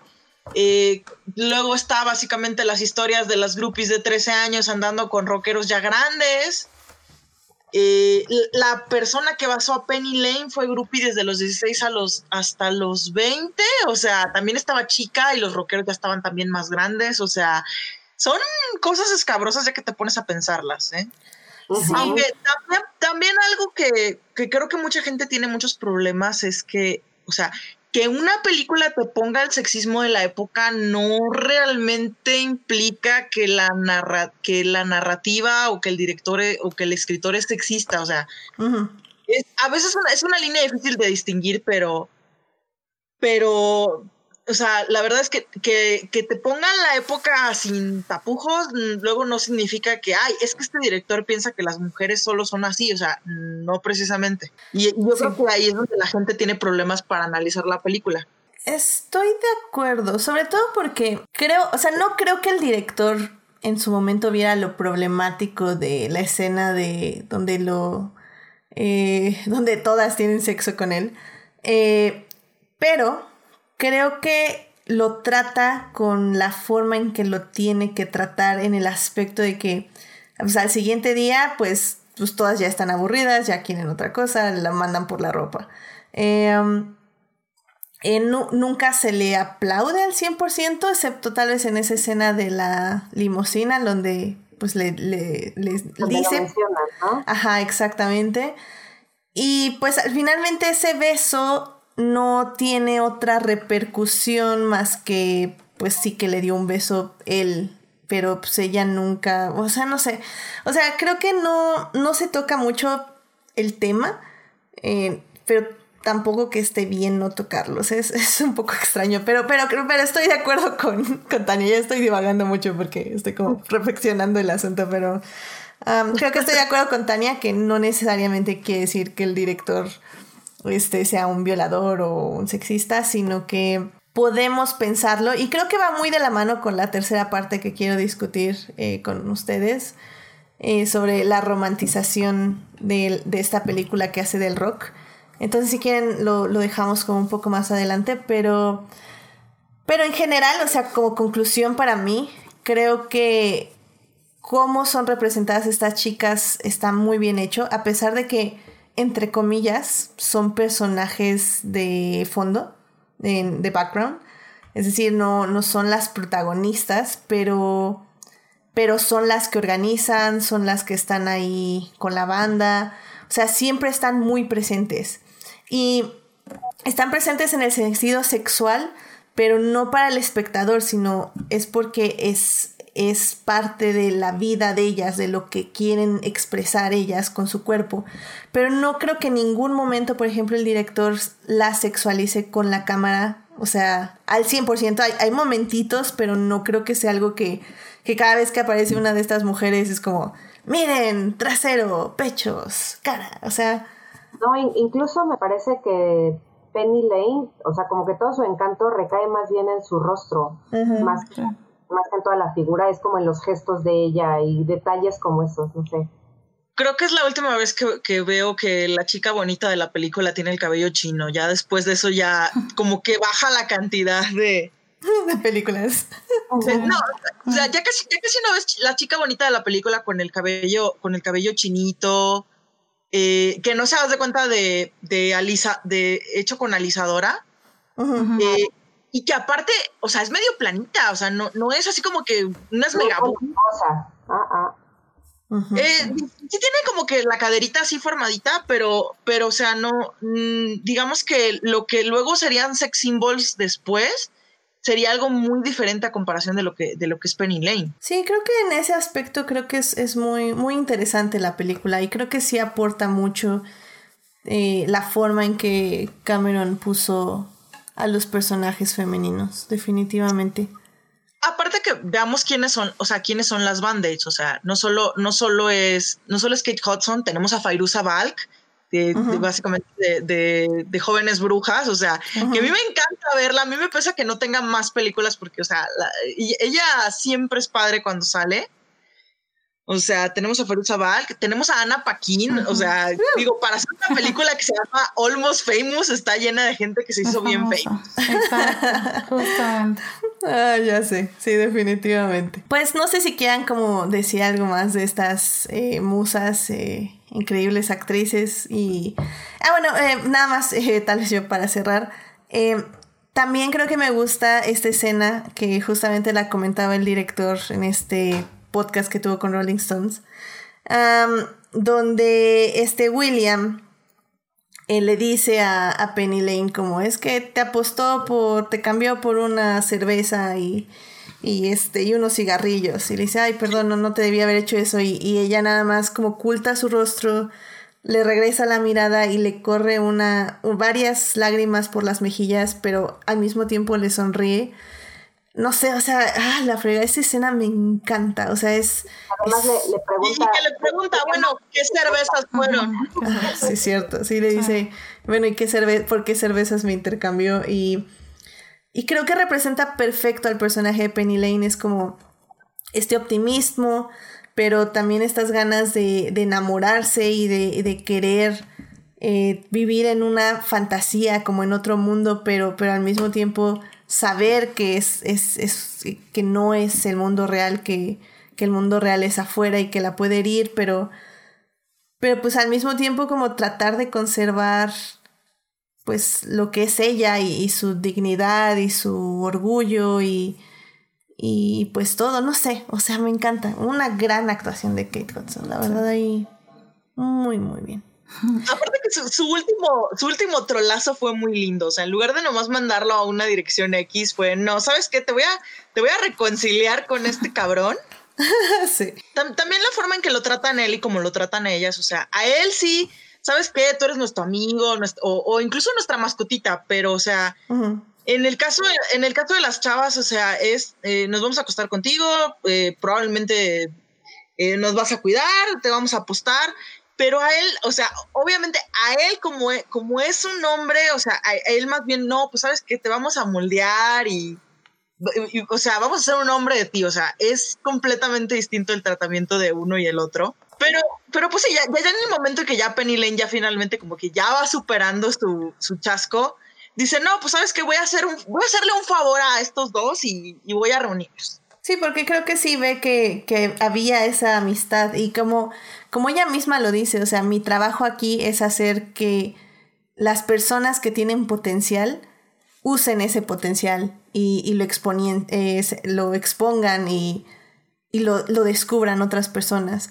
Y ella ve el talento en William y ve el talento en Russell. Entonces creo que juntándolos, ella misma dice que esa es la mejor manera de que los dos muestren su talento y se vuelvan mejores personas. Y además ella se aleja de Russell, que es la relación más tóxica, entonces dice adiós.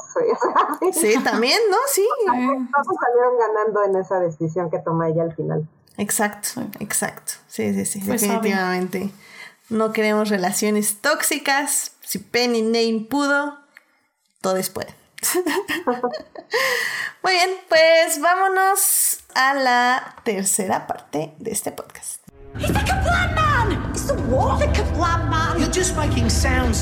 Muy bien, pues ya estamos en la tercera y última parte de este programa donde vamos a hablar de, eh, no de la música como estaba diciendo, sino vamos a hablar de cómo esta película romantiza el rock and roll.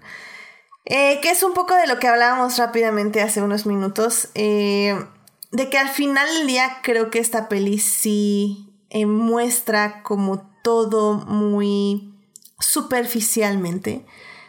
al final del día, de hecho, yo estaba viendo algunas críticas en Letterboxd y, y algunas decían así como, es que para hacer rock and roll esto no tiene demasiado sexo y drogas y cosas así, y así como, ok, I mean, sí.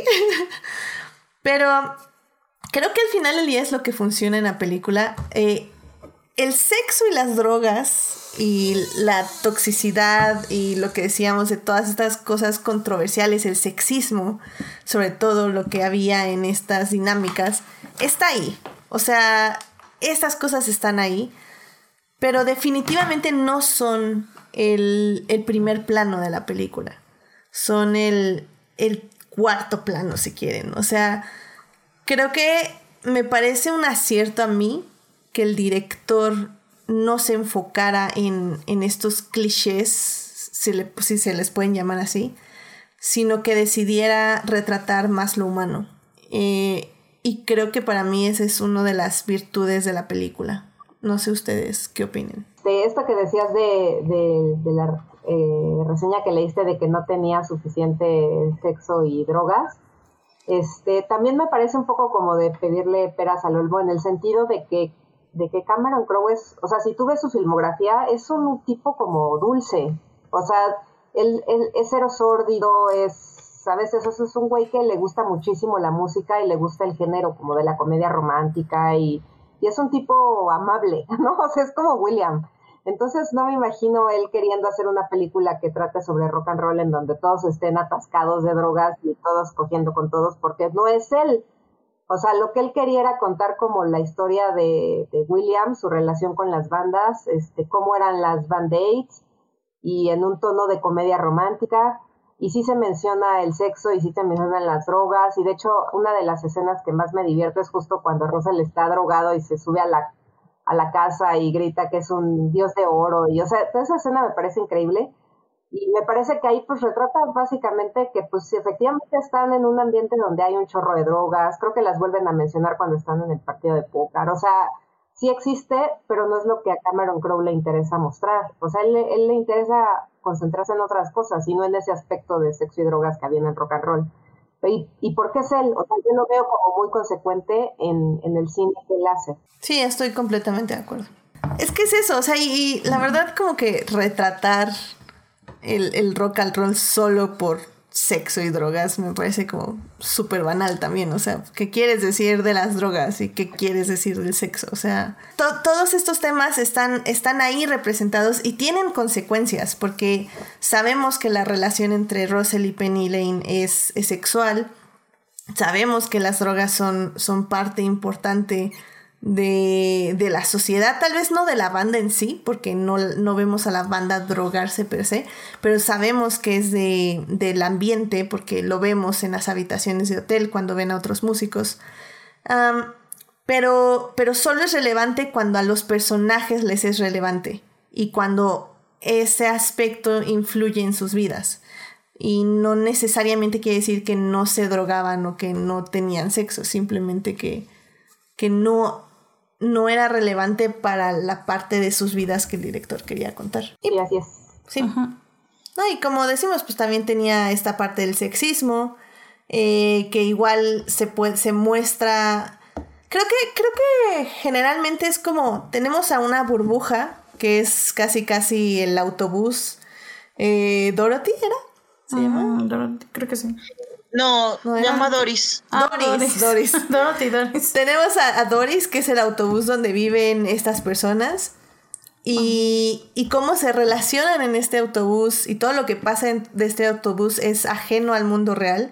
Y digamos que el mundo real tiene todas estas cosas de drogas, sexismo y cosas horribles. Uh -huh. Y cuando esa burbuja toca el mundo real, es cuando todas esas cosas entran.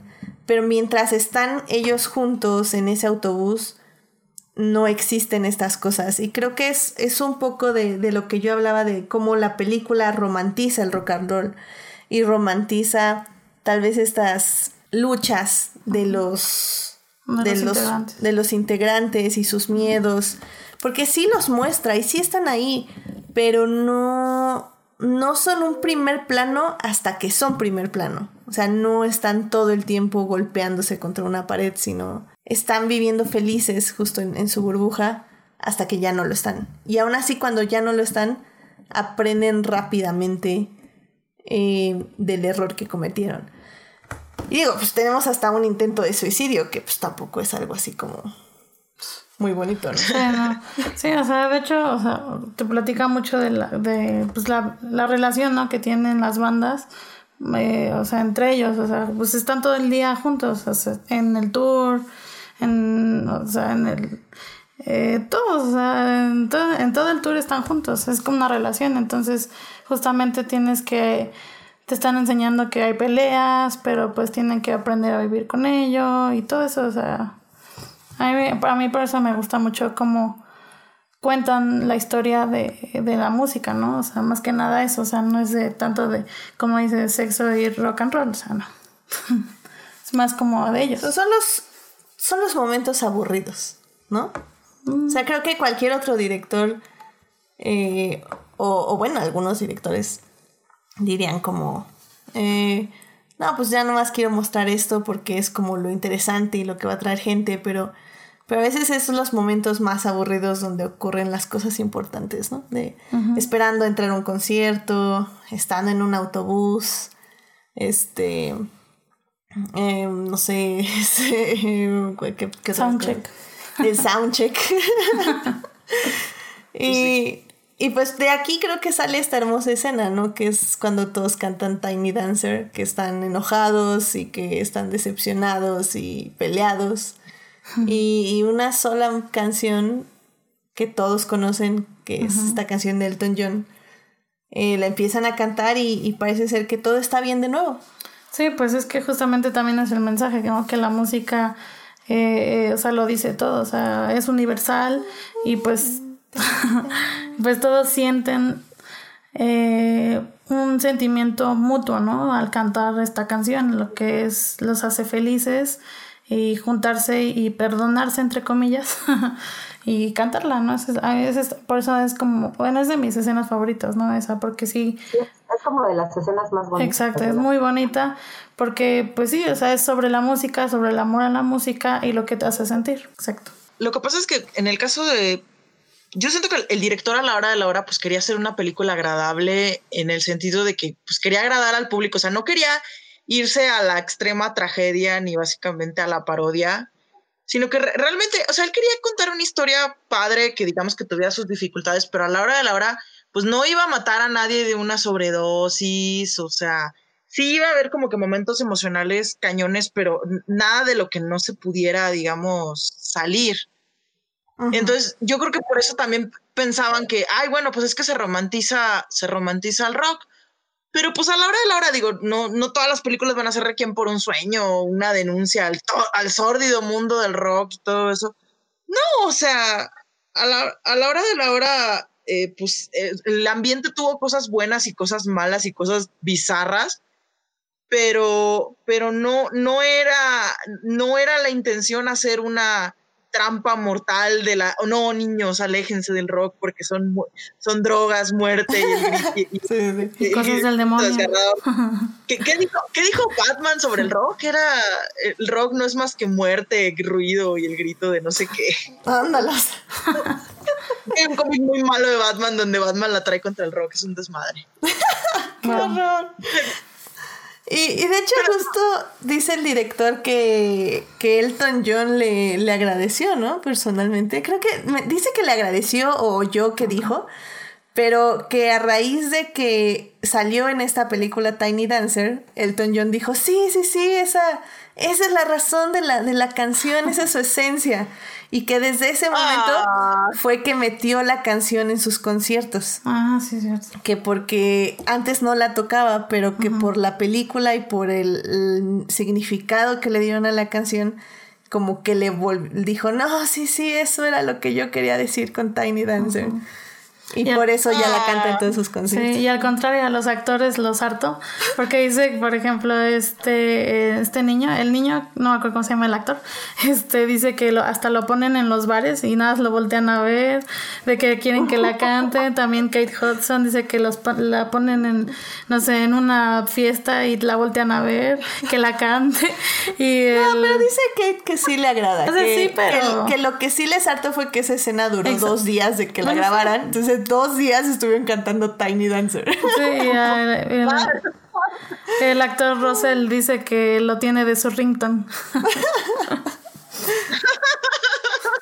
Sí, no. Sí, entonces, está cañón. Es todo un asunto. Pero bueno, o sea, la verdad es que sí. O sea, al final del día creo que la escena. No tengo idea cómo se tardó dos días en grabarla, pero le quedó muy bien. le quedó bien, ¿no? Le quedó muy bien. Dos días, es... todavía estoy en shock. Pero en fin.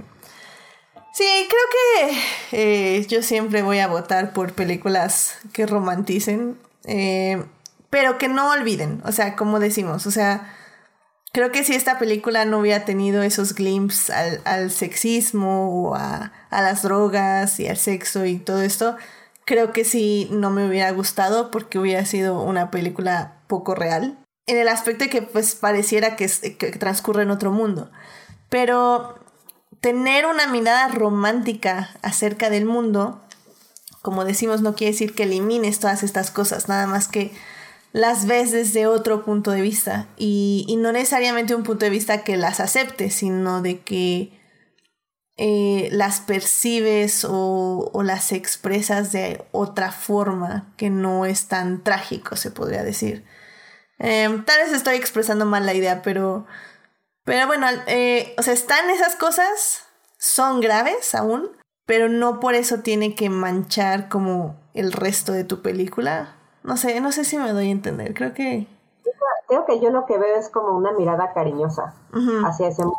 Entonces, a partir de ese cariño del director hacia ese mundo, me explico que no tenga, que, haya decidido no, no verla de una manera sórdida o trágica, sino con cariño. No sé, o sea, es, lo, veo así. Sí, completamente de acuerdo. Sí, sí, sí. Bueno, pues, este, Sofía, ¿una conclusión que tengas de la película? Pues que es maravillosa, que cuenta mi historia. Ah, bueno, no, no cuenta mi historia, pero parecido. Y pues sí, o sea, la, el amor a la música es lo máximo es la mejor experiencia. Bueno, o sea, de, en cuanto a conocer artistas, pues nada, que, que, la, que, la vean. Ay, o que la vean. Este, pues Rebeca, tú no sé si tienes como alguna conclusión. Este, pues también creo que es como, como la esencia de, de Cameron Crowe. O sea, esa y Singles me parecen sus mejores películas. Después, yo creo que cuando se aleja de la música, como que las cosas no le empiezan a salir bien Entonces yo creo que me gustaría que, pudiera tener más proyectos en donde pudiera reunir estas cuestiones que le gusta a él cinematográficamente, pero también musicalmente, porque creo que es lo que mejor le sale. Y pues nada, ojalá, ojalá pueda ver alguna película nueva de él que, que me provoque la misma emoción que estas, que estas dos películas. Excelente, excelente. Em, ¿Tania? Pues a mí, se me hizo, a mí se me hizo agradable. La verdad es que me la pasé bien las dos horas. De hecho, hasta le estaba dando su ronda extra porque yo lo. Eso. La verdad, yo sí la, yo sí la recomiendo. Excelente. Pues sí, pues ya saben, esta película se puede rentar o alquilar o comprar en YouTube. Em, si quieren la versión on title, que es la versión ya de dos horas y, y media y cuarenta, dos horas cuarenta esa la tienen que buscar en medios alternativos o comprar el Blu-ray en su tienda de discos favorita. que yo creo que todavía existen. Si no, pues ya saben, ahí con el, el tío Amazon que... Que, bueno, tío Amazon. Pero bueno, eh, la pueden ver por ahí. Eh, esperemos que en algún punto ya también esté en un servicio streaming por si no les gusta estas ondas de rentar o comprar o medios alternativos. Em, sí, definitivamente, como, como decían, esta es una película muy bonita, es muy agradable de ver, eh, la pueden ver con la familia, eh, creo. y, creo que sí, creo que les va a dejar un buen sentimiento, una buena vibra. Y, eso es importante, sobre todo en, en momentos como estos de pandemia y encierro. Creo que, creo que necesitamos ver películas bonitas que... y recordar que eran los conciertos. Ah, bueno. Sosado. Pero bueno. Pues vean Casi Famosos, ya saben, en su YouTube más cercano. Así que vámonos rápidamente a las recomendaciones de la semana. I love movies. Gosh, I love movies. Muy bien, pues ya estamos aquí en las recomendaciones de la semana, así que eh, Rebeca, no sé si tengas algo que recomendarle al público. Eh, nada más una, una serie que ahorita este, pues estoy todavía viéndola porque me parece que falta que transmita HBO un episodio, el episodio final. Es una miniserie de, de nueve episodios que se llama The Vow. Creo que aquí en, en IMDB le pusieron El Juramento y trata sobre esta secta este, como de autoayuda que se llamaba Nixium o algo así. Tiene un nombre ah, pronunciable. Nixium, ajá y que aquí se hizo famosa porque resulta que Emiliano Salinas, el hijo de Carlos Salinas, el expresidente, este, pues tenía un puesto bastante alto ahí en, en esa organización. Y bueno, yo, yo tengo como un, un, morbo malsano hacia todas las cuestiones que tienen que ver con sectas de todo tipo, no religiosas, de estas como de autoayuda, o sea, me, me, me causa mucha curiosidad saber cómo funciona el cerebro humano, tanto de los líderes de todas estas sectas, como de las personas que caen. Y entonces eso está bien interesante porque es efectivamente como una, era una especie de, pues, ellos obviamente no se denominaban secta, aunque sí funcionaban tal cual. Y es una cosa como de ayuda dirigida hacia personas de alto nivel económico y también de, de poder este, político, social, etcétera. Y bueno, es básicamente la historia contada a partir de ciertas personas que se salieron de ahí y decidieron contar qué fue lo que pasaba allá adentro, porque es una cosa así súper perversa, como todas las sectas. Ahora, eh, de los nueve capítulos, que, como les mencionaba, HBO todavía falta por transmitir el último este próximo domingo, los primeros tres están bien interesantes porque son un poco en retrospectiva, es decir, de estas personas que se salieron de la Z y empiezan a contar su propia historia. Pero a partir del cuarto se vuelve una cosa muy extraña porque se vuelve como una especie de reality show, porque estas personas ya se salieron de ahí y están contando las, ya no lo que está pasando, sino las acciones que están tomando como en tiempo real, por así decirlo, a partir de, que ya se salieron y que quieren tomar acciones legales contra contra el líder de esta secta. Y entonces se vuelve una especie de reality extraño porque como filman todo, o sea, uno de los, de los que narra la historia es un director de documentales. Desde que estaba dentro de la secta era de esos que grababa y filmaba todo porque quería hacer documental de todo. Y entonces hay mucho material desde dentro de la secta, desde fuera que ya se salieron y están tomando estas medidas para ver cómo van a denunciarlo.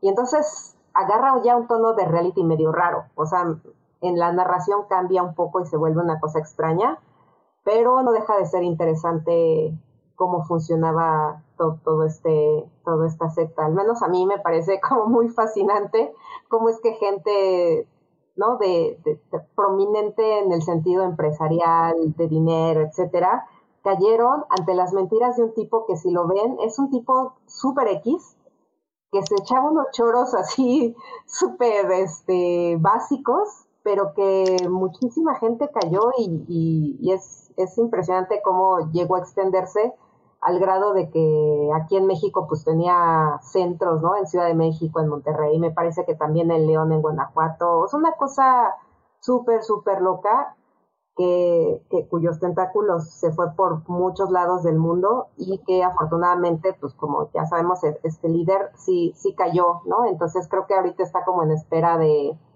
de sentencia y pues a ver, a ver cuántos años le van a echar por, por todo esto que, que, creó y que además también eh, ahí mismo entraron pues personas que tenían que ver con Hollywood, con, con, la televisión sobre todo y una actriz muy famosa que salía en Smallville me parece.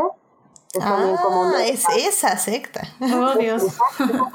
Es, una, es también una de las, de las pues personas principales, ¿no? que, llevaron a cabo cosas horribles contra, sobre todo contra las mujeres, a quienes hicieron una especie de mini secta dentro de la secta en donde las marcaban con un, con un cauterizador, una cosa espantosísima, pero bueno, es, eh, pues se las recomiendo, está en HBO. Sí, de Bow en HBO, ¿verdad?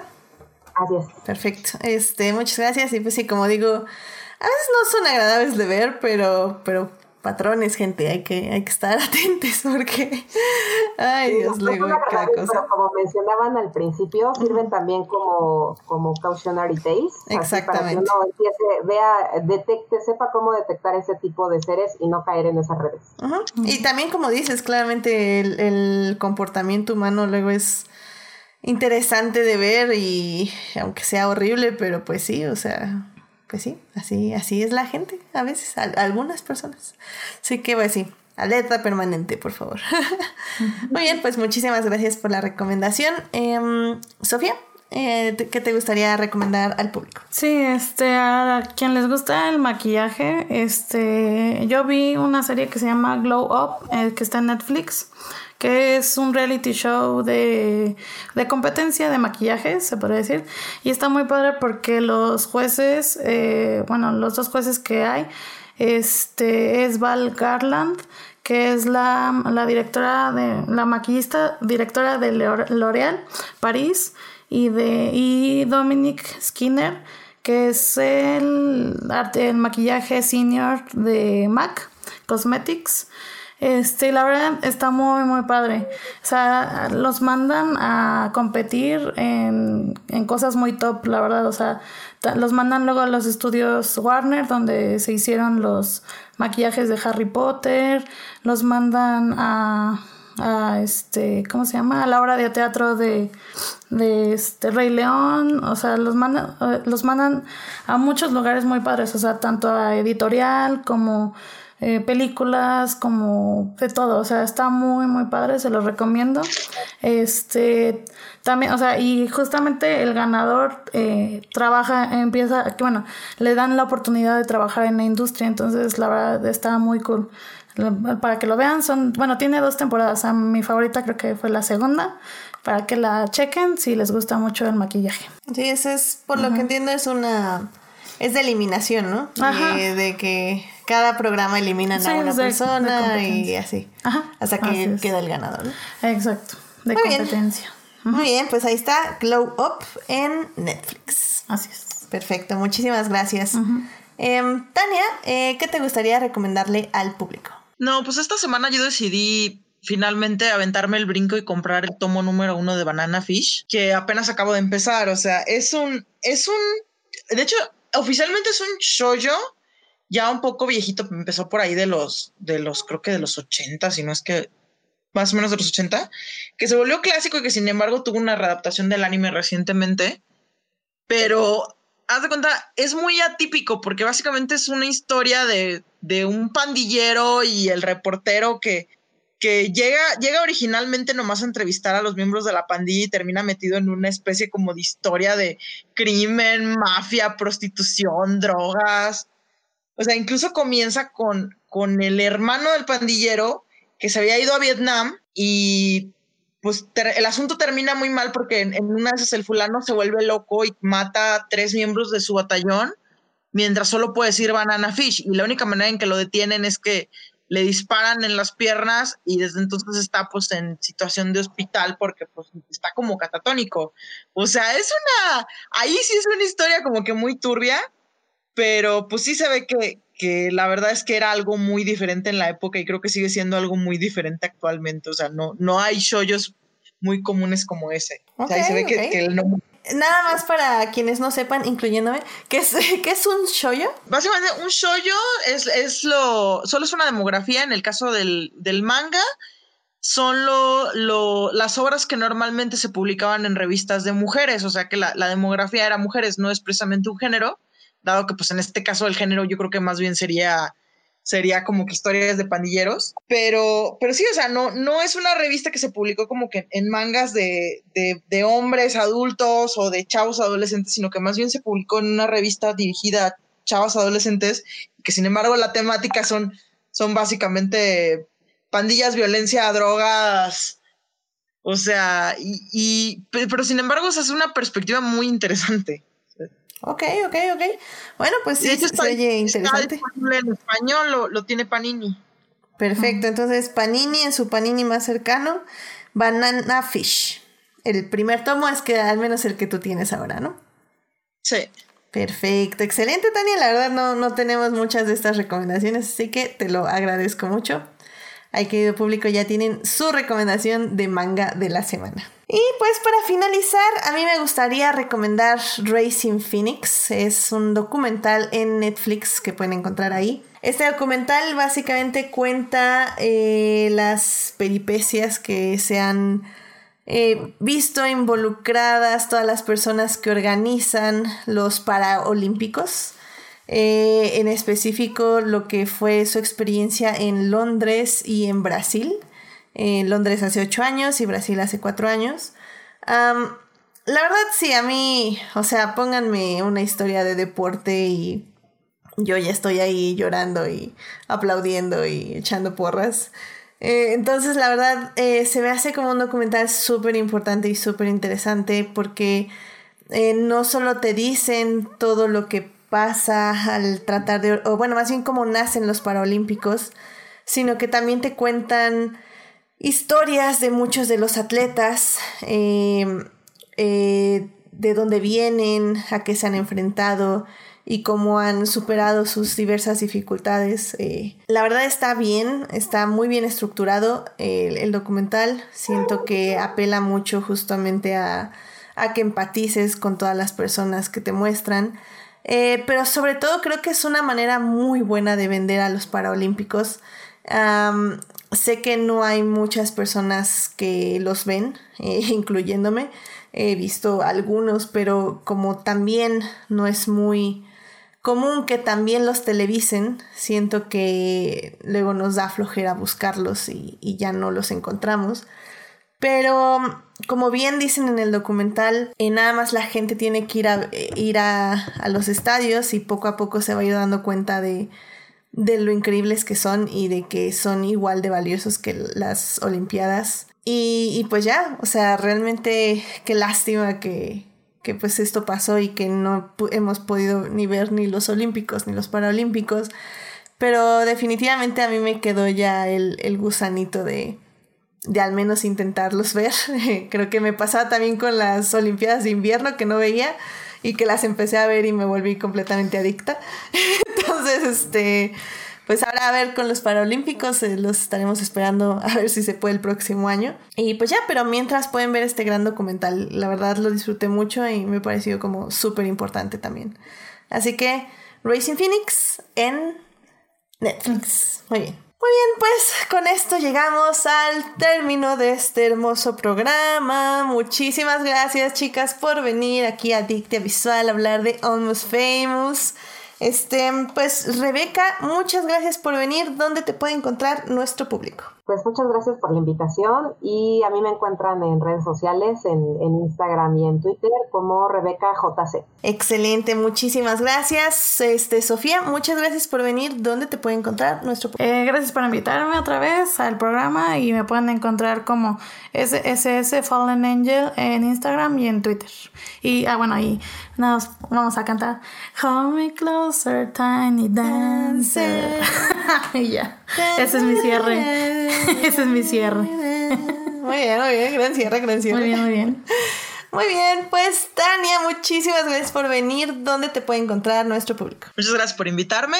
A mí me pueden encontrar en Twitter como arroba romantizae y también me pueden oír en el podcast de Crónicas del, Multiverso, que actualmente ha pasado de ser jueves a ser jueves, domingo, martes y hasta los días que se ofrezcan.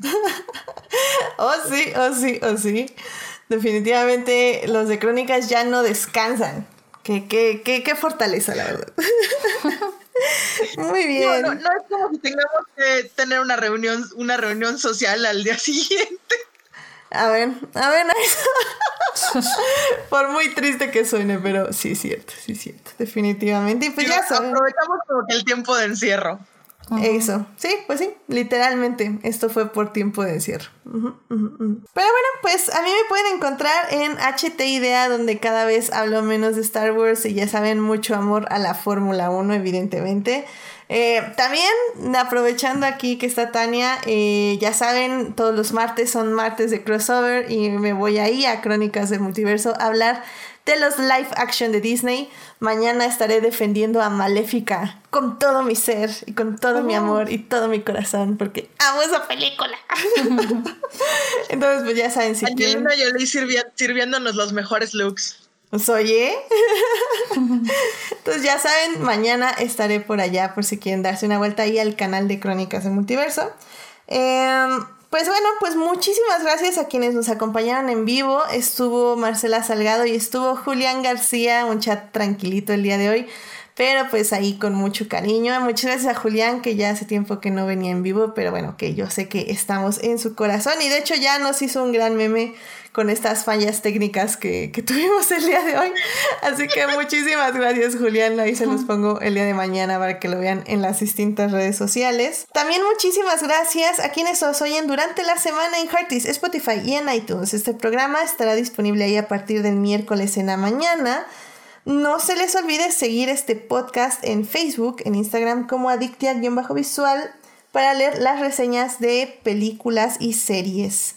También eh, acuérdense de suscribirse al canal de YouTube. Y oigan, si muchísimas gracias, o sea, ya les agradecí la semana pasada de ya tenemos más de 100 suscriptores en YouTube. Estoy muy, muy feliz y muy honrada de, que estén ahí. Em, si quieren que les mande saludos en el programa, escriban en el Facebook, en el Twitter o en Instagram. Y con mucho gusto les mandamos aquí saludos a quienes nos oyen en diferido, que bueno, yo sé que, no siempre uno puede estar aquí conectado en vivo, que está la posibilidad. Pero pues si quieren saludos, escríbanme y con mucho gusto les damos los saludos a quienes oyen en diferido. Y pues bueno, eso es todo por hoy. La verdad no tengo idea de qué vamos a estar hablando la próxima semana. A ver qué pasa, a ver qué cae. Porque ya tengo un par de cosas en el calendario, pero la siguiente semana no tengo idea. Así que bueno, pues eso va a ser. Este. Cuídense mucho, por favor. Si salen, usen cubrebocas. Mantengan la sana distancia. Pero pues sobre todo eso, pues cuídense y si está en sus medios, quédense en casa todavía porque ah, esto va para largo. Así que, en fin, mucho ánimo, mucho podcast, mucha música, muchas películas y muchas series para esta semana. Cuídense mucho, nos vemos. Bye bye. Adiós. Bye.